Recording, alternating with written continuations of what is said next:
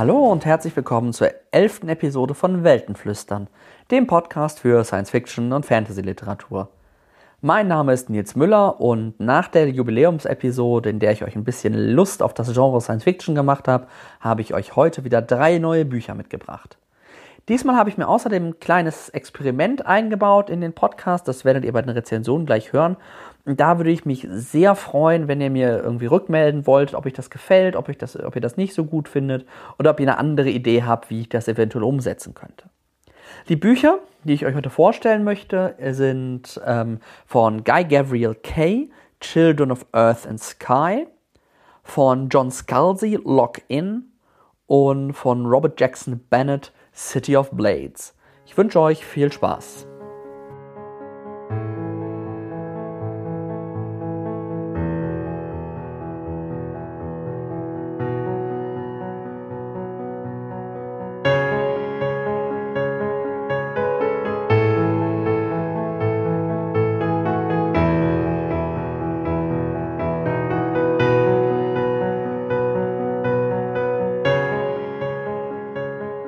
It was with a sinking heart that the newly arrived ambassador from Ceresa grasped that the Emperor Rodolfo, famously eccentric, was serious about an experiment in court protocol.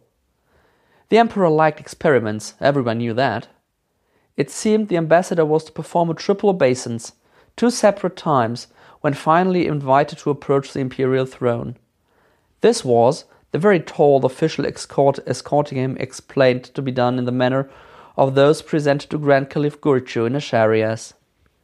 It was also, the courtier added thoughtfully, how the great Eastern emperors had been approached in long ago days.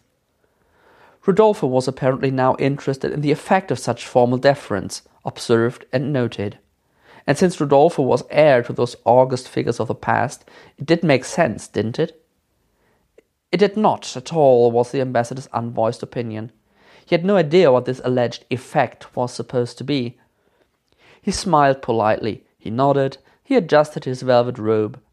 In the antechamber where they waited, he watched as a second court official, young, yellow haired, enthusiastically demonstrated the salutations. His knees hurt with anticipatory pain, his back hurt. He was aware that, carrying evidence of prosperity about his midriff, he was likely to look foolish each time he prostrated himself or rose to his feet. Was ihr gerade gehört habt, war so die erste Seite aus Guy Gabriel Kays Roman Children of Earth and Sky. Der Name Guy Gabriel Kay taucht im amerikanischsprachigen Bereich, im englischsprachigen Bereich immer wieder auf, wenn es um gute Fantasy geht. Also richtig mit richtig hohem Lob versehen und äh, viele Leute sind extrem begeistert von seinen Büchern. Ich hatte bislang tatsächlich noch nichts von ihm gelesen und da es auch seit langem nichts Deutsches mehr von ihm gab, ist der Name auch so ein bisschen an mir vorbeigewandert. Doch äh, Children of Earth and Sky ist jetzt sein neuester Roman. Den habe ich mir dann doch mal geschnappt. Guy Gabriel Kay ist ein kanadischer Autor, ist von der Ausbildung her Jurist und Philosoph und ist im Genre tief verankert und schon lange aktiv. Denn unter anderem hat er mit Christopher Tolkien die Edition des Silmarillion rausgegeben und da die von J.R. Tolkien ähm, angedachten und konzipierten ähm, Geschichten zu Ende gebracht und eben zusammengefasst in diesem Buch. Wie schon gesagt, seit 2004 ist von ihm leider nichts mehr auf Deutsch erschienen, deswegen ist er hier eigentlich nahezu unbekannt. Doch er zeichnet sich aus durch einen unglaublich spannenden und sehr, sehr eigenständigen Stil in der Mischung aus Fantasy und historischem Roman. Und zwar nicht auf der Seite des Alternativfeldromans, was man ja doch häufiger liest, sondern tatsächlich eines Fantasy-Romans, wo man aber unsere Geschichte sehr, sehr deutlich ähm, drin wiedererkennt. Und da es in Children of Earth and Sky um eine meiner ähm, Lieblingsepochen ähm, unserer Geschichte geht, nämlich die italienische Renaissance, habe ich mir das Buch natürlich nicht entgehen lassen können. Wie schon gesagt, die Welt äh, in Guy Gabriel Kays Roman ist eng angelehnt an den Mittelmeerraum der Renaissance. Das ist auch wirklich nicht so, dass er das irgendwie versucht zu verstecken oder so. Das ist wirklich sehr offensichtlich und das sagt er auch direkt, dass das tatsächlich diese, diese Epoche verarbeitet. Man sieht das aber auch schon beim Blick auf die skizzierte Karte. Da erkennt man doch sehr, sehr deutlich irgendwie das, ähm, das Schwarze Meer, den, den italienischen Stiefel und alles, was damit zusammenhängt. Auch wenn man sich die Namen, die geografischen anguckt, äh, erkennt man einiges wieder. Da gibt es zum Beispiel äh, Seressa, das ist das alte Venedig, beziehungsweise de, damals eben die Republik der Serenissima. Ähm, oder es gibt auch die Stadt Dubrava, die doch äh, sehr an das heutige oder damalige Dubrovnik erinnert.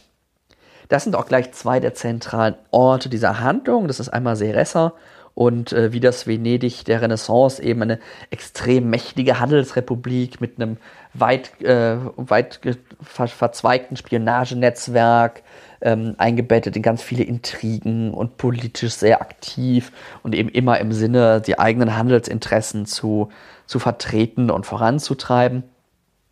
Dann gibt es noch als einen wichtigen Ort Obravic. Obravic ist der Sitz des obersten Geistlichen der Jad, also der Christen, ist dabei nicht Rom, sondern ein bisschen woanders verortet.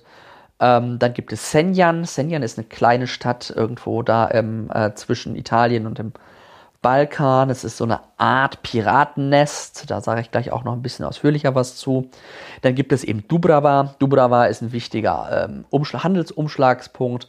Vor allen Dingen, weil da eben der, ähm, der Umschlag vom Seeweg aus äh, Seressa zum Landweg nach Ascharias ähm, stattfindet. Ascharias ist dann auch der letzte Ort, das entspricht dem historischen heutigen äh, Istanbul. Ähm, ist das Herz der zweiten Religion, die da einfach eine wichtige Rolle spielt, die natürlich, äh, wie könnte es anders sein, ähm, ein bisschen an den Islam angelegt ist. Und ähm, die Ascharias äh, kämpfen eben gerade gegen ähm, oder rücken immer wieder gegen Woberg vor, was so ein bisschen das äh, auch so ein ganz wichtiges Zentrum, strategisch wichtiger Ort ist. Und ich vermute mal, dass Woberg äh, eng angelehnt an Wien sein dürfte, weil ja die Türken gegen Wien und so weiter. Äh, wir erinnern uns an die Geschichte. Äh, Figuren tauchen natürlich auch auf in dem Roman. Ähm, das ist einmal so die eigentliche Hauptfigur, würde ich sagen, ist äh, Pero Villani Pero Villani ist aus Seressa, ist ein junger Maler, ähm, der noch nicht so richtig sein Glück gemacht hat. Er ist allerdings der Sohn eines bekannten Malers und hat deswegen natürlich so ein bisschen schon so ein Standing und sein Name ist bekannt, einfach weil sein Vater eben bekannt ist. Und Pero Villani bekommt den Auftrag von den, den Herrschern der Seressa, ich weiß gerade nicht, wie sie heißen, ähm, den großen Kalifen von Ascharias zu malen. Und das ist eben was ganz, ganz Besonderes, dass der überhaupt jemanden an sich ranlässt, weil das eigentlich ein sehr zurückgezogener, so mächtiger Mann ist, der eben niemanden an sich ranlässt und eben auch sehr tyrannisch, tyrannisch herrscht. Und der will aber eben ein Porträt im westlichen Stil gemalt, äh, von sich gemalt haben. Und damit wird Pero Villani beauftragt und natürlich verfolgen die ähm, Serasaner äh, da ein, ein anderes Ziel. Sie wollen ihn natürlich ähm, spionieren lassen, dass er Informationen über Ascharias zurück nach Seressa bringt. Die zweite Hauptfigur ist Leonora Valeri. Das ist eine ausgestoßene, könnte man sagen, aus Seressa, die ähm, an der Seite eines jungen Arztes in Dubrava spionieren, äh, spionieren soll. Also ihr merkt schon, Spionage spielt in dem Roman eine ganz, ganz große Rolle. Und Seressa äh, entsendet immer Ärzte nach Dubrava, eben auf Aufforderung der dortigen ähm, Adligen, äh, um da ähm, zu praktizieren. Und es soll eben ein Arzt rübergeschickt werden und dessen Frau soll im Grunde als ähm, Spionin vor Ort fungieren. Und das ist eben Leonora Valeri, die von ihrer Familie ausgestoßen wurde, weil sie eben ein uneheliches Kind erwartete. Die dritte Hauptfigur ist Danica Gradek. Danica Gradek ist eine junge Frau aus Senjan, deren Großvater äh, vor kurzem verstorben ist und deren Bruder schon als kleines Kind ähm, entführt wurde. Und ähm, sie schafft es irgendwie von den Senjan auch als ja, Piratin sozusagen akzeptiert zu werden, also mit auf die Beutezüge gehen zu dürfen, was eben für Frauen ähm, eher ungewöhnlich ist. Und äh, das ist so ein bisschen der Beginn ihres großen Abenteuers dann in diesem Buch. Dann haben wir noch äh, Marin Givo, Marin Givo aus Dubrava. äh, ist der Sohn einer Handelsfamilie, so ein bisschen, ich glaube, der dritte Sohn, also nicht der, nicht der Erbe und nicht irgendwie sowas was Großes, aber der eben einfach als Händler aktiv ist und versucht, sein Glück zu machen und ähm, seinen Wert auch der Familie zu beweisen. Die letzte Hauptfigur, die wir noch haben, äh, ist äh, der große Kalif Gurchu in Asharias. Wie ich gerade schon sagte, das ist so ein gnadenloser, brutaler, extrem machtbewusster und äh, harter Herrscher, der also ähm, auch mal irgendwie den Leuten, die in seiner Umgebung irgendwie ein Wort, auch nur ein Wort äußern, was ihm nicht passt oder überhaupt reden, äh, die Zunge rausschneiden lässt und ähm, so die Kategorie, also ein richtig brutaler, brutaler Herrscher. Die Handlung ist, nachdem ich die Personen vorgestellt habe, relativ äh, schnell erklärt. Ähm, das Buch beginnt damit, dass Pedro, Leonora, Danica und Marin ähm, aus diversen Gründen eben gemeinsam auf ein Boot kommen und zur Reisegefährten werden und äh, von Seresa über Dubrova nach Asharias reisen. Und wie das natürlich nicht anders sein könnte, kann, läuft auf dieser Reise nicht alles nach Plan, sondern ihr Leben einiges an, an Abenteuern und an Situationen, mit denen sie so nicht gerechnet hatten. Ergänzt äh, wird das Ganze von einigen kurzen Schnitten und Szenen aus anderen Teilen der Welt, die so ein bisschen ja, Hintergrund anbieten und Teile der Vorgeschichte erzählen, durch die man ein bisschen mehr einen breiteren Einblick bekommt. Und grundsätzlich ist es auch so, dass der Roman nicht ganz so großartig handlungsgetrieben ist, sondern sehr stark ähm, Exposition der Welt und der Figuren irgendwie ähm, dadurch, dadurch gekennzeichnet ist ist auch nicht so ganz super thematisch, finde ich. Also was immer so ein bisschen mitklingt, ist so die ganze Frage nach Heimat, Vertrauen finden, den Platz in der Welt, weil es doch sehr viele Figuren gemeinsam unterwegs sind mit sehr unterschiedlichen Hintergründen, sehr unterschiedlichen Zielen und Charakteren und eben auch alle, außer jetzt Marin, dem Händler und natürlich ähm, dem Großkalif Gurchu, aber alle Hauptfiguren sind irgendwie vertriebene Außenseiter, die irgendwie dem dem bestehenden Gang der Dinge sozusagen ent, äh, aus, rausgefallen sind und irgendwie sich äh, selbst eine neue Position erarbeiten müssen. Ihr merkt vielleicht schon, so wie ich den Roman vorgestellt habe, ich war ziemlich begeistert, weil das doch eine Fantasy in der Art ist, wie ich sie wirklich noch nicht gelesen habe. Es ist so, dadurch, dass ähm, Kay deinen Roman so nah an eine bekannte Welt an, anlehnt, wirkt sie gleichzeitig sehr vertraut und sehr fremd. Also er nutzt wenig Magie, wenig Übersinnliches, so eine ganz, ganz kleine Ebene ist da drin. Aber trotzdem schafft er es, was viele Autoren nicht so gut können, ähm, die Geschichte so zu erzählen, dass sie trotzdem, dass er sie nicht als historischen Roman hätte erzählen können. Er muss es tatsächlich als Fantasy-Roman erzählen, als historischer Roman hätte das in dem Sinne nicht funktioniert. Das Genre hätte es nicht reingepasst. Er hat aber eine sehr eigene Art, die Geschichte zu erzählen. Das ist wirklich so das, das sehr, sehr, sehr Besondere daran. Wie schon gesagt, es gibt nicht ganz so viel Handlung. Es gibt so fünf, sechs große Handlungsmomente, gro große Szenen oder große Phasen, die eigentlich die Handlung vorantreiben. Aber ähm, er erzählt die Geschichte eben in diesen Szenen sehr, sehr nah an den Figuren, sehr konkret, sehr praktisch, auch sehr kleinschrittig und gleichzeitig schafft es eben trotzdem auch die Geschichte der ganzen Welt, also zumindest des kompletten Gebietes, zu erzählen, ähm, ohne dass er jetzt da dann auch wieder ähm, sich so in diese Nä Nähe an die Figuren ranbegibt.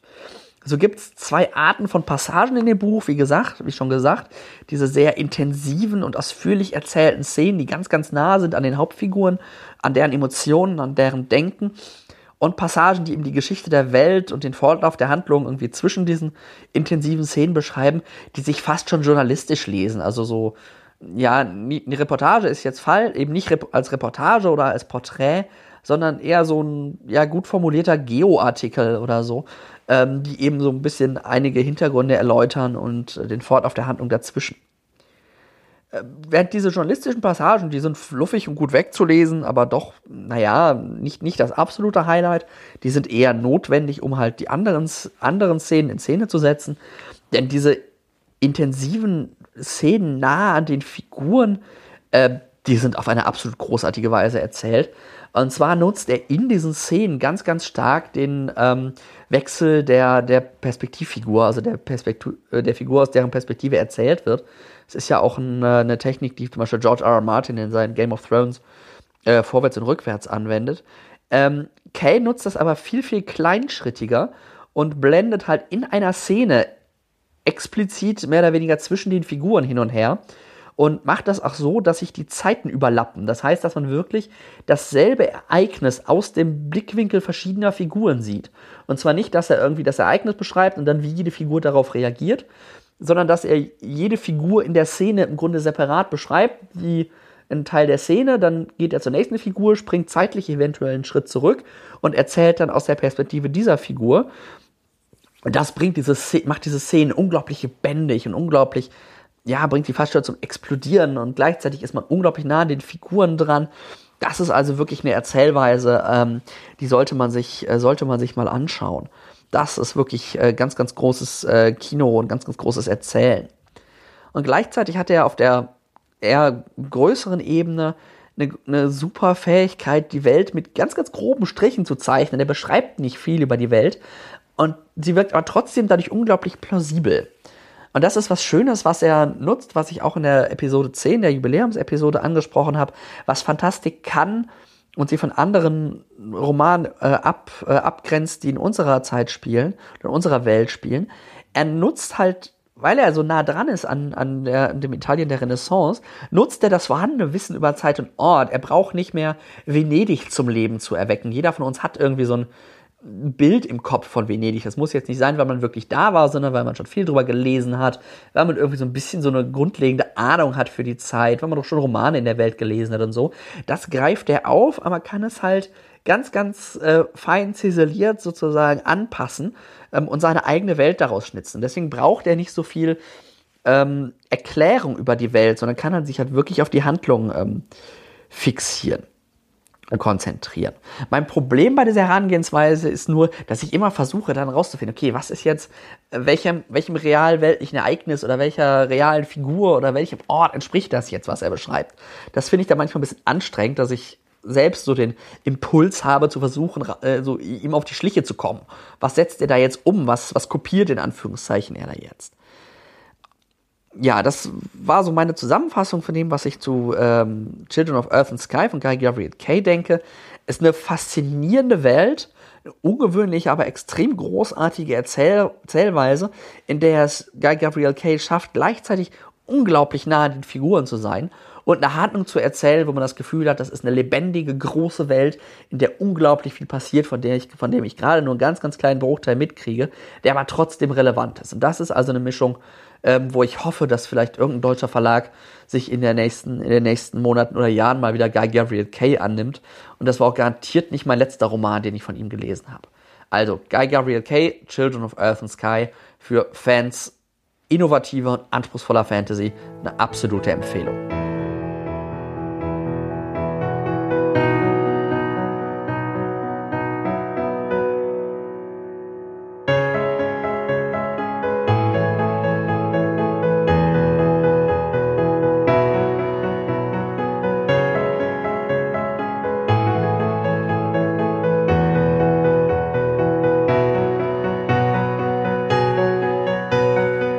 First day on the job coincided with the first day of the Hayden walkout, and I'm not going to lie, that was some awkward timing. A feed of me walking into the FBI building got a fair amount of play on the Hayden news sites and forums. This was not a thing I needed on my first day. Two things kept all of the agora from falling down on my head in outrage. The first was that not every Hayden was down with the walkout to begin with. The first day participation was spotty at best.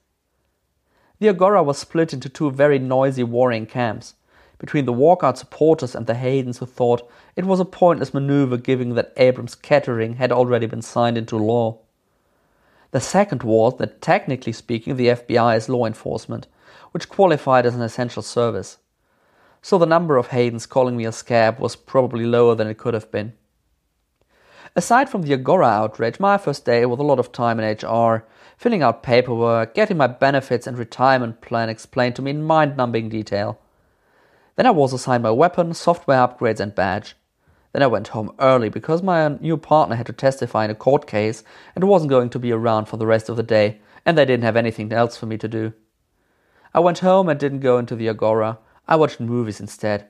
Call me a coward if you like. My second day on the job started with much more blood than I would have expected. Dieser Anfang stammt aus dem Roman Lock-In von John Scalzi, den ich euch jetzt vorstellen möchte. Der Roman ist das neue hochgelobte Buch von John Scalzi, also erschienen auf Englisch 2014 und ähm, ist ein Sequel zu einer Novelle. Also es gibt eine Novelle, die dem zuvorgeht, äh, Unlocked, An Oral History of Hayden's Syndrome. Und es wird auch einen Nachfolger geben, Head On, der ist allerdings noch nicht terminiert. Ähm, irgendwo gelesen, äh, der soll irgendwann zwischen 2017 und 2027 erscheinen. Ähm, das will ich doch hoffen. John Scalzi ist als Autor im Genre nun wahrlich kein Unbekannter mehr, besonders bekannt geworden durch seine Old Man's War-Reihe, ähm, die doch sich auch mittlerweile schon, ich weiß nicht, 5, 6, 7, 8 Bücher erstreckt. Und äh, vor einigen Jahren hat er mit seinem Roman Red Shirts, den ich äh, im Vorgänger zu diesem Podcast auch schon mal vorgestellt hatte, einen Hugo Award gewonnen und ist auch online sehr aktiv, sei es eben in so sozialen Medien oder als Blogger äh, in seinem Blog Whatever. John Scalzi's Login spielt in einer nahen Zukunft, also ich glaube, wir sind sogar noch in diesem Jahrhundert, wenn ich das richtig im Kopf habe. Ähm, es ist einige Jahre nach, oder einige Jahrzehnte, glaube ich, 20 Jahre oder was in der Art, äh, nachdem ein Virus sich sehr schnell auf der Welt ausgebreitet hat, ähm, wo ein Großteil der Menschen, die von ihm ähm, infiziert wurden, eigentlich nur mehr oder weniger Grippesymptome entwickelt haben, also nichts wirklich Schlimmes, das auch wieder weggegangen ist. Aber ungefähr ein Prozent der Infizierten haben einen sogenannten Lock-in erlebt. Und ein Lock-in, das heißt, dass die Menschen im Kopf vollkommen wach sind, dass sie denken können, dass sie hören können, dass sie wahrnehmen können, dass sie vollkommen da sind, aber keinerlei Kontrolle über einen, ihren Körper haben. Also noch nicht mal eigenständig atmen können, geschweige denn sprechen, sich bewegen, blinzeln oder irgendwas. Die sind vollkommen paralysiert ähm, und können aber, ähm, sind aber eigentlich im Kopf vollkommen wach und das ist auch tatsächlich ein Syndrom, was es in Wirklichkeit gibt und was ich mir extrem beängstigend vorstelle, ehrlich gesagt. Ähm, und diese Lock, dieses Lock-in-Krankheit-Symptom äh, wird eben als Haydens Syndrome bezeichnet, nach der Frau des damaligen Präsidenten, die eben auch von dieser Krankheit betroffen war. Ähm, ein kleiner Teil, die eben so ein Login in so einem Login, glaube ich, erlebt haben, dann aber wieder aus ihm ausbrechen konnten. Ähm, das sind die sogenannten Integratoren, zu denen werde ich nachher noch ein bisschen was sagen. Und jetzt ist es so, dass es halt doch einige Hunderttausende ähm, Haydens, wenn nicht sogar Millionen Haydens, so werden diese Betroffenen genannt, auf der Welt gibt. Und dass man natürlich überlegen muss, was macht man mit denen? Wie kann man die irgendwie Klar, man muss sie pflegen, das ist das eine, die biologischen Körper, die müssen gepflegt werden. Aber ähm, kann man die noch irgendwie am Leben ähm, teilhaben lassen, äh, was so passiert? Und da gibt es im Grunde zwei Wege. Es gibt einmal die sogenannte Agora. Das ist eine virtuelle Welt für die Helden, in die sie irgendwie, ja, ihre Hirne irgendwo an, an, an die die Hirne angeschlossen werden oder die Körper angeschlossen werden und die halt irgendwie in der Lage ist, durch die äh, Hirnströme, die sie misst oder abnimmt oder was auch immer, ähm, sie miteinander in so einer virtuellen Welt kommunizieren zu lassen, wo es dann eben wirklich so ein, ja, ich habe mir das immer ein bisschen vorgestellt, wirklich wie so ein Second Life, wo die mit irgendwelchen virtuellen Avataren rumlaufen und von Haus zu Haus gehen können, sich irgendwie ein Leben aufbauen können. Das ist die eine Dimension, diese Agora, eben für die Heldens. Und das zweite sind sogenannte Threeps. Äh, der Name kommt von äh, C3PO aus äh, Star Wars. Und das sind eben Maschinenkörper, Roboter in gewisser Weise, ähm, die den ähm, Haydens als Körper dienen können. Also wo sie in der Lage sind, ihren, ihren Geist, ihr Denken und ja, eigentlich ihr komplettes Sein in so eine Maschine zu übertragen. Und das ist eben mehr oder weniger eine Kassenleistung, wenn ich jetzt mal verkürzt sagen. Das halt wirklich was, das zahlt das Gesundheitssystem, dass die das nutzen können, dass man sich solche Threeps mieten kann. Wer natürlich mehr Geld hat, kann natürlich sich auch einfach selbst einen oder mehrere kaufen und die dann entsprechend nutzen. Ähm, die biologischen Körper währenddessen, wären währenddessen in, entweder bei denen, die es sich leisten können, zu Hause oder in speziellen Einrichtungen gepflegt und ähm, so, dass eben die, der Geist weiterleben kann, äh, sowohl in der Agora als auch in diesen Threeps. Und kann natürlich der Geist immer nur in einem dieser Körper gleichzeitig sein, aber der Wechsel dazwischen ist relativ nahtlos möglich. Also es ist nicht so, dass das jetzt unglaublich aufwendig wäre, da in so einen Threep zu gehen, wieder rauszugehen und in den anderen reinzurutschen. Ausgelöst wird ein Großteil der Handlung. Das ist auch das, was ihr in der Einleitung dieser Walkout gehört habt. Und ähm, Abrams Catering heißt, glaube ich, dieses Gesetz, das eben nach jetzt etliche Jahre, nachdem diese Krankheit ihre, ihre große Welle hinter sich hat, es gibt immer noch ein paar Neuinfizierte, aber nicht mehr so viele, ähm, massiv diese Förderung der Forschung und äh, der ganzen Infrastruktur zurückgefahren werden soll. Also auch diese Agora ist eben was, was öffentlich gehalten ist, das zahlen in Anführungszeichen so eine Einrichtung der, der Krankenkassen oder des Staates, die der eben zur Verfügung stellt. Und da ist jetzt aber dann doch irgendwann der Punkt gekommen, wo die, die der Großteil der Bevölkerung gesagt hat, wir wollen das nicht länger finanzieren. Ähm, die sind jetzt auf einem Stand, äh, da können wir uns jetzt um andere Dinge kümmern. Das ist eben dieses Abrams Catering, dieser, ähm, ja, dieses Gesetz, was da entlass, ähm, erlassen wurde, wodurch das eben abgeschafft werden soll. Und dieser äh, Hayden's Walkout ist eben eine Art von Demonstration dagegen. Ähm, große, großer Protest ähm, dagegen, dass das eingeführt werden soll und eben diese Unterstützung zurückgefahren wird. Die beiden Hauptfiguren in dem Roman sind ähm, Shane, hier steht jetzt Christ, aber der heißt, glaube ich, nicht Christ mit Vornamen, das kann ich mir nicht vorstellen. Ähm, das ist der Sohn eines Gouverneurs, also relativ bekannte Person, der eben auch als Hayden betroffen ist. Das ist ein Hayden. Und der auch während der ganzen Sache so ein bisschen so ein, ja, so ein Posterchild war, der, der ganz prominent irgendwie gezeigt wurde, ähm, über den viel berichtet wurde und der halt so ein bisschen sich aus dem Scheinwerferlicht zurück, zurückziehen wollte und deswegen ähm, FBI-Agent geworden ist ähm, und da eben einfach sein, sein Leben machen will und nicht immer im Schatten seines Vaters oder als, als irgendwie so Werbefigur für seinen Vater da irgendwie mit, mit präsentiert werden möchte. Das ist Shane und dann gibt's noch Leslie Van. Leslie Van ist ähm, eine ehemalige Integratorin, das habe ich gerade schon angedeutet. Ähm, Integratoren sind äh, im Grunde ehemalige Heldenspatienten, die in der Lage sind, sowas wie als Threep zu fungieren. Also die können im Grunde den Geist eines, ähm, eines Heldenkranken aufnehmen und dann sieht man ihnen eben nicht an, dass da ein Heldenkranker drin ist.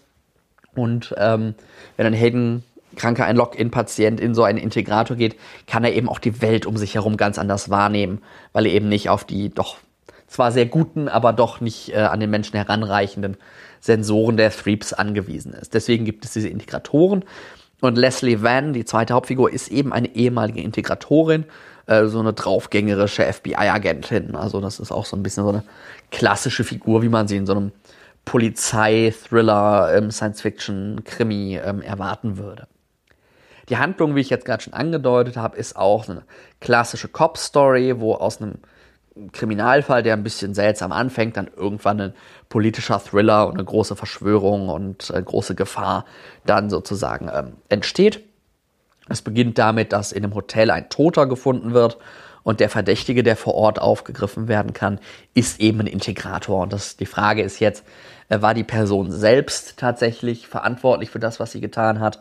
Ähm, oder war ein, ein Kunde, war sie gerade Gast ähm, Gastgeber für einen Kunden, der den Körper sozusagen genutzt hat ähm, und ähm, dadurch irgendwas mit dem Tod zu tun hat oder ist die Person vielleicht sogar komplett unschuldig, natürlich an dem Tod des ähm, Todes der Leiche, die da liegt.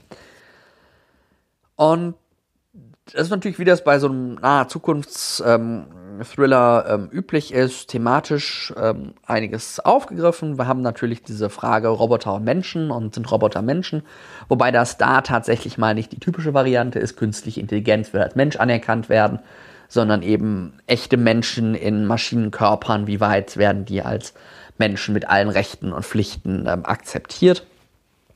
Und dann kommen natürlich auch so Fragen auf, wer ist für die Wartung verantwortlich? Und wo Maschinen sind, ist natürlich auch Software und Software kann manipuliert werden, kann gehackt werden. Das sind so Themen, die da aufkommen. Und übergreifend ist das vielleicht so ein bisschen, ja, wer, wer übernimmt die wie übernimmt die Gesellschaft Verantwortung für ihre Kranken? Login von John Scalzi ist ein Science-Fiction-Krimi im besten Sinne, hat mich auch manchmal so ein bisschen an die äh, klassischen Asimov-Sachen erinnert. Ähm, gut, da sind halt echte Roboter nicht diese Threeps.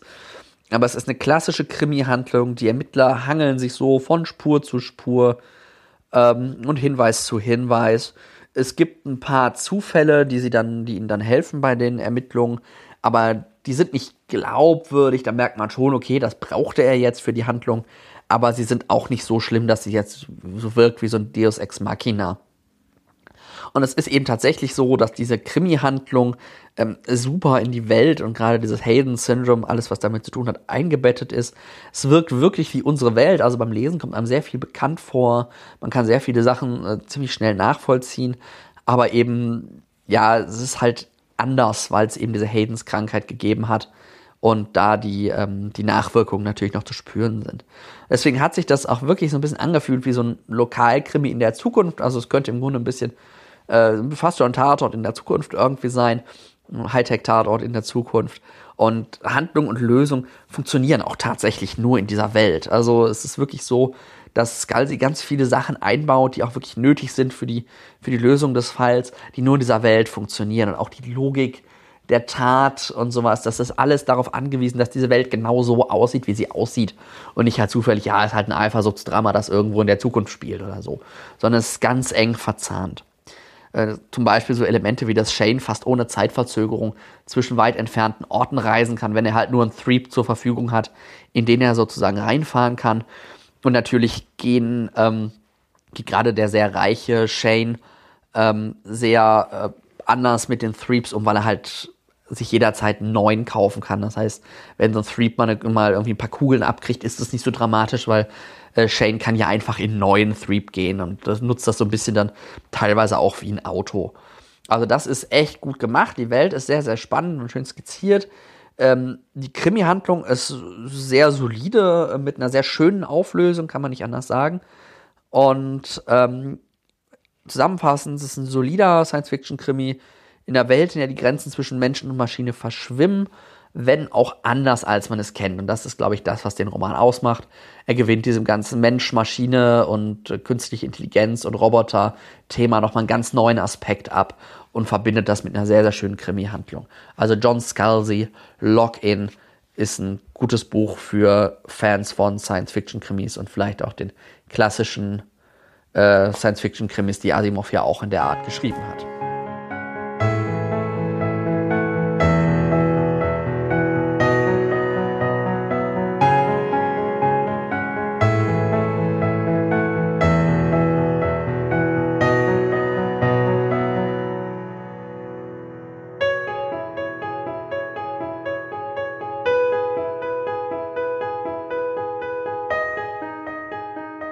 Somewhere around mile three on the track up the hill, Petri Sutarashny decides he would not describe the Javrati sun as warm and relaxing as all the travel advertisements say, nor would he opt to call the breezes here a cool caress upon the neck, and he certainly would not call the forests fragrant and exotic.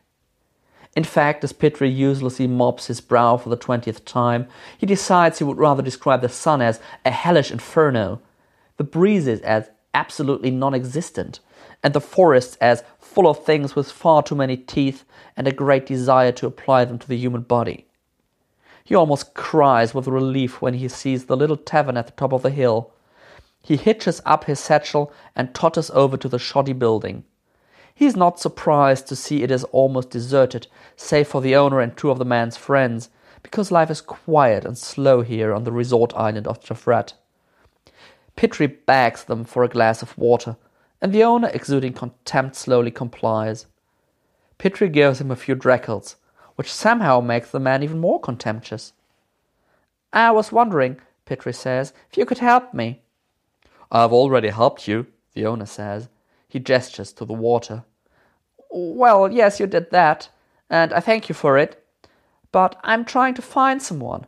A friend. So beginnt der Roman City of Blades von Robert Jackson Bennett. Der zweite Teil seiner Divine Cities Reihe, deren ersten Teil City of Stairs ich euch in Episode 2 vorgestellt habe. Und wie ich vorhin gesehen habe, erscheint City of Stairs, wie ich gehofft hatte, im Februar 2017 tatsächlich auch auf Deutsch unter dem Titel Die Stadt der tausend Treppen bei Bastei Lübbe. Robert Jackson Bennett ist ein junger Autor, geboren 1984, der schon einiges an Romanen publiziert hat. Erst vier alleinstehende Romane, die immer so ein bisschen so einen, so Genre-Einschlag ähm, hatten. Und dann mit City of Stairs begann er seine erste, was angelegt ist als Trilogie, diese Divine Cities. Und jetzt City of Blades, das Anfang dieses Jahres erschienen ist, ist der zweite Teil. Und es spielt wie der erste Teil, wie City of Stairs, in einer Welt, die technologisch irgendwie schwer zu verorten ist. Also sie ist fortgeschrittener als so die klassische mittelalterliche Fantasy-Welt. Ähm, es ist irgendwie so eine Melange aus den Jahren 1850 bis 1930. Also es gibt schon sowas wie, wie Züge. Ich glaube, es sind, ja doch, es sind, glaube ich, Dampfzüge, wenn ich das richtig, richtig gesehen habe. Es gibt äh, auch die ersten größeren Schusswaffen. Ähm, es gibt auch schon sowas Wagen. Ich weiß nicht, ob es wirklich Autos sind, ähm, die schon ein bisschen weiter verbreitet sind. Also es ist irgendwie technisch so irgendwas in der, in der Größenordnung verortet, aber es spielt eben nicht in unserer Welt, sondern es spielt ähm, in einer Welt, in der es einen großen Kontinent gibt und dieser große Kontinent war ehemals die Heimat von ganz, ganz vielen Göttern. Und es war eben nicht so ein Pantheon, was irgendwie den ganzen Kontinent beherrscht, wie man das aus dem alten Griechenland kennt, sondern es gab eben verschiedene Reiche auf diesem Kontinent, die jeweils von einer Gottheit beherrscht wurden und eine Gottheit anbeteten. Und mit der Stadt Bulikov, die ja im Mittelpunkt des ersten Romans steht, gab es so ein bisschen so einen zentralen Ort, in der, in der die Götter zusammenkamen, wo auch die Menschen aus den verschiedenen Reichen mehr oder weniger friedlich zusammengelebt haben. Und ähm, dieser Kontinent hatte eben lange Zeit eine, eine Kolonie, das ist die Insel Saipur, die ich mir irgendwie mal so ein bisschen wie Großbritannien vorstelle, ich weiß auch nicht warum. Und ähm, dann aber vor einiger Zeit hat es Saipur geschafft, den Kontinent zu besiegen und vor allen Dingen all die Götter zu töten. Und seitdem ist eben der Kontinent eine, eine Kolonie von Saipur. Da hat sich sozusagen das, das Machtverhältnis umgedreht. Äh, in City of Stairs haben wir eben die Geschichte von Bulikov erzählt bekommen, in der eben doch noch nicht alle Götter in der Weise tot waren, äh, wie man das erwartet hatte oder wie die Saipuri das dachten. Ähm, City of Blades führt uns jetzt in eine andere wichtige große Stadt, nämlich die Hafenstadt Vortjashtan. Ähm, das ist die ehemalige Heimat der, der Kriegsgöttin und zwar so eine ganz brutalen, machtmächtigen, die irgendwie eine riesige Armee befohlen hat. Tausende, Zehntausende, Hunderttausende von, äh, von Soldaten, die sie mit riesigen Schiffen irgendwie in die Welt geschickt hat und äh, nicht nur Saipur, sondern Saipur und den Kontinent mit Krieg und Elend überzogen hat. Ähm, die Stadt Vortjashtan ist allerdings zwar das erste Ziel der Saipuri, als sie eben die Götter getötet haben, war eben äh, äh, diese Kriegsgöttin das erste Ziel, weil klar war, solange die nicht besiegt ist, wird es nicht möglich sein, irgendwie äh, den Kontinent zu besiegen. Jetzt ist es so, dass äh, nachdem äh, der Kontinent eine, mehr oder weniger eine Kolonie von Saipur ist, versucht eben Saipur den Hafen dieser Stadt, der ähm, strategisch sehr wichtig ist, weil es äh, der, einer der wenigen eisfreien Häfen äh, des Kontinentes ist, wieder nutzbar zu machen.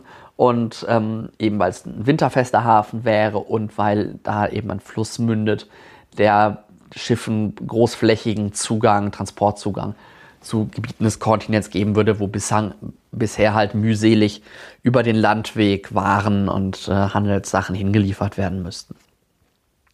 Das ist so die Welt, in der das Ganze spielt. Die Figuren, die wir begegnen, die meinen Augen drei wichtigsten, das ist einmal Turin Mulagesh. Turin Mulagesh war jetzt keine Hauptfigur in City of Stairs, tauchte aber durchaus auf, ist eine verdiente Kämpferin in dem Kampf um Bulikov Sie ist deswegen wichtig, weil sie eben eine Vertraute der äh, jetzigen Premierministerin ist, die ja eben auch im Kampf um Bulikov eine ganz, ganz große Rolle gespielt hat. Eigentlich äh, hat sie dem Militär den Rücken gekehrt und irgendwo auf einer ähm, ja, Rehabilitationsurlaubshalbinsel ähm, ihren, ihren Ruhesitz genommen. Ähm, die Beschreibung dieses Ortes habt ihr in der Einleitung gehört. Der, ähm, ihr Ruhesitz genommen, aber wird halt sozusagen zurückgerufen, ähm, dass sie nochmal in den Einsatz geht. Äh, die zweite Hauptfigur ist Lalis Biswal. Lalis Biswal ist äh, auch ein Kämpfer, den wir eben kennen aus der Zeit in Bulikov. Er ist der Gouverneur von Wojciasztan. Und dann haben wir noch Sinja Hagwaldsson. Sinja Hagwaldsson ist die Tochter von Sigurd Hagwaldsson, der auch im ersten Roman eine gewisse Rolle gespielt hat. Und sie ist der CTO, also die technische Verantwortliche der Firma die den Hafen wieder nutzbar machen soll. Ähm, die Handlung des Romans ist eigentlich auch, zumindest der Anfang ist relativ schnell erklärt, ähm, soweit ich erzählen kann, ohne jetzt wirklich was zu spoilern. Ähm, Turin Mulagesh, äh, Mulagesh wird gedrängt, ähm, wieder in den Dienst zu kommen. Sie nutzen da irgendwie so einen kleinen Trick, dass sie noch eine gewisse Dienstzeit braucht, um ähm, ihre kompletten Pensionsansprüche zu bekommen. Das las ich irgendwie sehr deutsch. Ähm, und da soll sie eben nach Vortjashtan reisen, um da auf der einen Seite dem Verschwinden einer Saipuri-Agentin nachzugehen, zu schauen, was mit der passiert ist.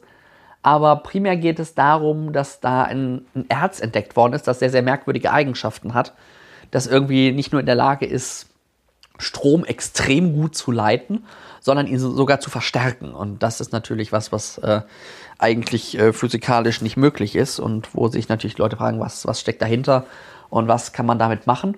Und sie reist deswegen eben nach Vortjashtan und da entspannt sich dann so ein Geflecht aus verschiedenen Handlungsebenen. Es gibt eben die unbeliebte Firma, für die Sinja Hagwaldson arbeitet, die den Hafen wieder in Gang setzen will. Die wird natürlich von den Einheimischen so als Eindringling ähm, irgendwie wahrgenommen. Gerade von denen, die ein bisschen weiter in das Land, äh, die ein bisschen weiter inland leben wo dann halt auch durch Überflutungen und durch Veränderungen in dem Fluss und durch die Schifffahrt sich einiges verändern wird, wenn das dann mal umgesetzt wird mit dem Hafen. Und dann äh, natürlich ähnlich wie in äh, City of Stairs zeigen sich dann eben die ersten Hinweise darauf, dass Wortja, also diese Kriegsgöttin, ähm, vielleicht doch nicht so tot ist, wie alle denken und dass da noch irgendwie, ähm, dass von ihr dann doch noch äh, Gefahr drohen könnte.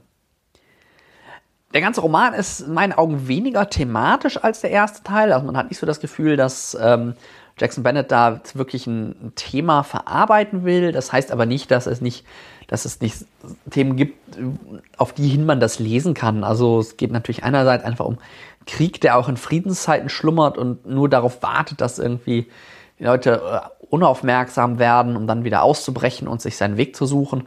Das ist vielleicht auch so ein bisschen so eine so eine tagespolitische Mahnung, die da irgendwie drin steckt. Dann hat es auch natürlich wieder das, diese religiöse Ebene mit, mit einem gewissen Glauben, der seine Kraft auch behält, wenn die Götter eigentlich schon tot sind. Das ist auch eine spannende Frage, die man, die man weiterdenken könnte, die sich aus dem Buch ergibt. Und dann haben wir auch das Kolonialismus-Thema natürlich ein bisschen, wenn auch sehr, sehr viel weiter runtergekocht als äh, in der Bulikow-Geschichte. Ähm, weil die Kolonialherren, die eben auch für objektiv sinnvolle Aktionen wie eben diesen Hafen zum Beispiel wieder zum Leben zu erwecken, ähm, Widerstand von der Bevölkerung bekommen, weil das eben als, als unangemessenes Eindringen ähm, angesehen wird. Und da spielt dann, was man auch vielleicht als in Deutschland so ein bisschen äh, gebranntes Kind, sowas Auseinandersetzung mit so großen Infrastrukturprojekten, bei denen wir ja gerade nicht so ganz erfolgreich sind, ähm, spielt da auch so ein bisschen rein. Spannend dabei ist, dass der Autor es schafft, tatsächlich keine Position zu beziehen. Also er lässt weder die Kolonialherren als, aus Saipur als die, äh, noch die lokalen ähm, Einwohner irgendwie eindeutig als, als die Dummen oder die, die falsch liegen, dastehen. Das finde ich sehr, sehr nett gemacht äh, in dem Buch, dass er da keine Position bezieht, sondern es schafft, das irgendwie ambivalent zu halten.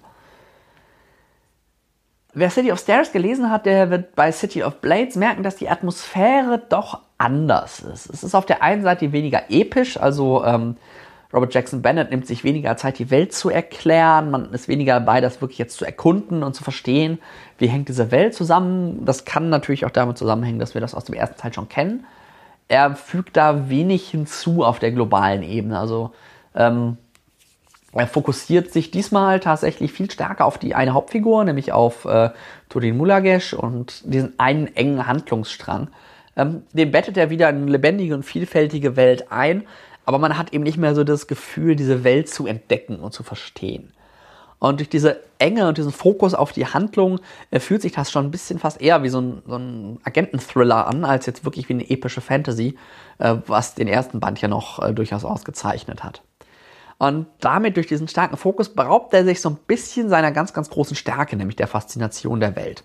Diesem Entdecken dieser Welt und oh, was, sind da, was stecken da für großartige Ideen hinter, ähm, darin, wie er diese Welt aufbaut und dem Tod der Götter und dem Verhältnis zwischen ehemaliger Kolonie und jetzigem, äh, äh, ehemaliger Kolonie und jetziger Kolonie sozusagen, also die ja ihre Position getauscht haben.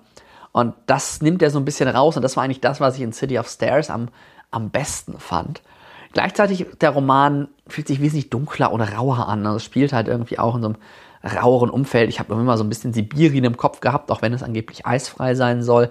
Ähm, er hat auch weniger wirklich sympathische Figuren. Ähm, auch die Figuren bleiben tatsächlich eher flach. auch wenn er es trotzdem schafft, eine sehr spannende Charakterentwicklung einzubauen. Also sie sind zwar irgendwie zweidimensional, aber er schafft es in dieser Zweidimensionalität durchaus ähm, eine Charakterentwicklung da, da einzubinden. Insgesamt fehlt der Geschichte durch diese Anlage aber so ein bisschen das Gefühl der Größe und Deutsamkeit. Also diese Kriegsgöttin klingt echt gefährlich und diese Bedrohung ist auch wirklich riesig.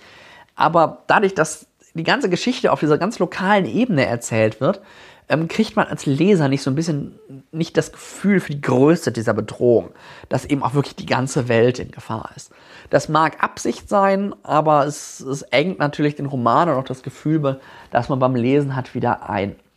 Denn auch wenn sie in dem Roman jetzt ein bisschen zurücktritt, Star des Romans ist die Welt und Jackson Bennett ist ein unglaublich guter Weltenbauer, zumindest jetzt in den beiden Romanen. Weil Voltjastan ist eine, wieder eine faszinierende Stadt und ich habe es jetzt auch geschnallt, dass in dieser Reihe tatsächlich es immer um Städte gehen wird. Heißt ja auch nur Divine Cities, darauf hätte man früher kommen können. Ähm, und dass die eben auch aus zwei Teilen besteht, also Vortjashtan. Einerseits dem untergegangenen Teil, dem alten Vortjashtan und jetzt eben das, was neu errichtet wird mit dem neuen Hafen. Ist eben so eine klassische große Hafenstadt, strategisch sehr bedeutsam. Und dann ist da eben dieses Großprojekt, den Hafen wieder zu, zu erschließen. Das schildert Jackson Bennett schon ziemlich cool und ziemlich eindrucksvoll. Und das macht dann City of Blades, auch wenn es nicht mehr so gut ist, finde ich, wie City of Stairs äh, und wesentlich dunkler und wesentlich rauer und auch nicht ganz so fesselnd, trotzdem wieder äußerst lesenwert, weil Robert Jackson Bennett einfach ein ganz, ganz hervorragender Weltenbauer ist. Und ich freue mich jetzt schon drauf in City of Miracles, das wird der dritte Teil der Reihe sein, der wahrscheinlich irgendwie 2018 oder sowas erscheinen wird, mich, mir dann anzugucken, wo Robert Jackson Bennett uns dann mit hinnimmt.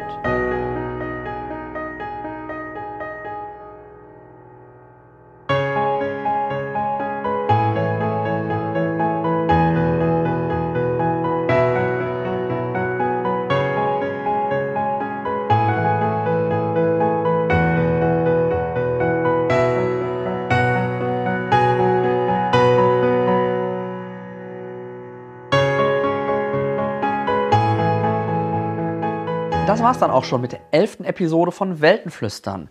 Ich hoffe, die drei Bücher, die ich euch vorgestellt habe, haben euch ein bisschen Lust gemacht und dass ich mit den Bücher, Buchanfängen, die ich euch jeweils vorgelesen habe, euch vielleicht nochmal einen etwas besseren Eindruck äh, habt geben können, wie diese Bücher aufgebaut sind, wie sie erzählen und dass ihr vielleicht noch mehr Lust bekommen habt, in eines dieser drei, jedes auf seine Art sehr hervorragende Bücher reinzulesen. Ich freue mich deswegen diesmal ganz besonders über Rückmeldungen zu diesem Aspekt mit den vorgelesenen Büchern. Ähm, ihr erreicht mich wie gehabt auf den diversen Social Media Kanälen oder natürlich per Kommentar direkt auf der Webseite. Diese Episode findet ihr unter weltenflüstern.de-11. Auf Social Media findet ihr mich die, auf Facebook, die Fanseite von Weltenflüstern. Auf Twitter könnt ihr mir folgen als Weltenkreuzer. Auf Goodreads bin ich Nils Müller aus Dortmund und auf YouTube findet ihr mich im Kanal Weltenkreuzer. Wenn euch der Podcast gefallen hat und ihr ihn abonnieren wollt, könnt ihr das auch auf der Webseite tun. Da findet ihr Links in allen relevanten Formaten, zum Beispiel zum RSS-Feed und zu iTunes. Die Musik dieses Mal im Intro stammt wie immer aus dem Stück Breaking the Seed Reprise vom Album Epic The Celestial Aeon Project. In der Pause und im Outro hört ihr diesmal das Stück Fiore di Inchiostro von Mattia Vlad Morleo. Ähm, beides sehr schöne Stücke ähm, und diese Stücke wie auch die gesamte Podcast-Episode stehen unter einer Creative Commons Attribution Non-Commercial Share-alike Lizenz. Jetzt bleibt mir nur bis zur nächsten Folge, die auch schon wieder äh, gut in der Vorbereitung ist, euch viel Spaß beim Lesen zu wünschen und bei dem, was ihr sonst noch tut und wir hören uns beim nächsten Mal.